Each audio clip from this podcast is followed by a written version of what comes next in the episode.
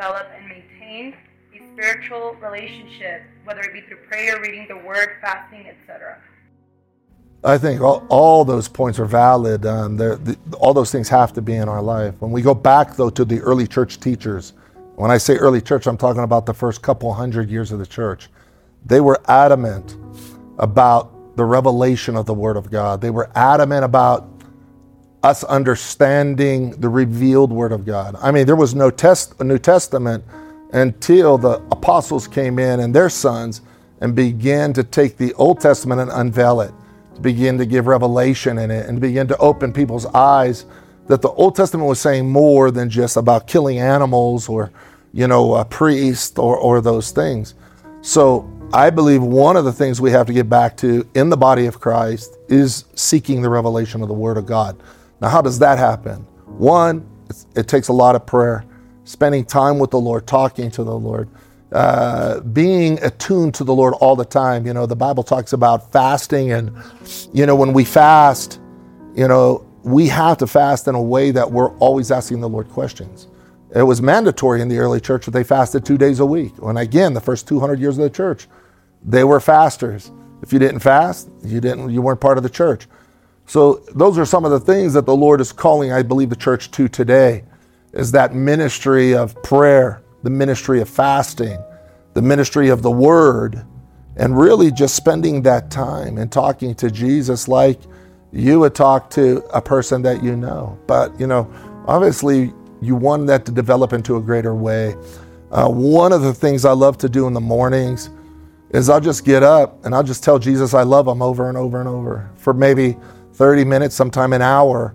Just say, Lord, I love you. I love you. I thank you for what you did for me. I thank you from my heart. I thank you for the heart you built in me. And I notice when I do that, I all of a sudden I'll just feel the Lord's presence and I'll feel the anointing and the power start coming over my life, even to the point where my hands will begin to burn. And I know that even, you know, if I was to start doing it right now, just within a few minutes, you know, that burning would come. But why is that? Because the Lord, He, he loves to hear us celebrate Him. He loves to hear us enjoy Him instead of just being like a like a bunch of people and a bunch of spoiled kids that are saying, "Gimme, gimme, gimme," right?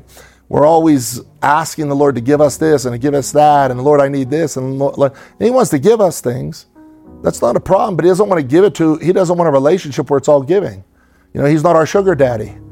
He wants a relationship where it's about love. And when we when we show that love, I, and I and I many times, just because I say, "Lord, I love you," There's things that I need I don't even ask for, and they'll just come. The Lord will just send them to me. Why? Because He knows what I need. He knows what we need to get done. He knows He's the one that you know we search to, we look to, in order to fulfill our plan and the plan we have. Hallelujah! That He's given us for the ministry, and it's a and it's a huge plan. Our, our church is an interceding church. We intercede around the clock. We have always somebody interceding from somewhere in the world for you know what God wants, what his plan is, what he wants to do. Just asking him, Lord, what do you want? What do you want to do? We want to be part of your plan and not ours. So there's there's that. Then we have intercession during the week. Why do we build so much intercession into the church? Because uh, we want to hear. We're like, Lord, you know, we don't want to get caught off guard. You know, maybe this is coming or that's coming.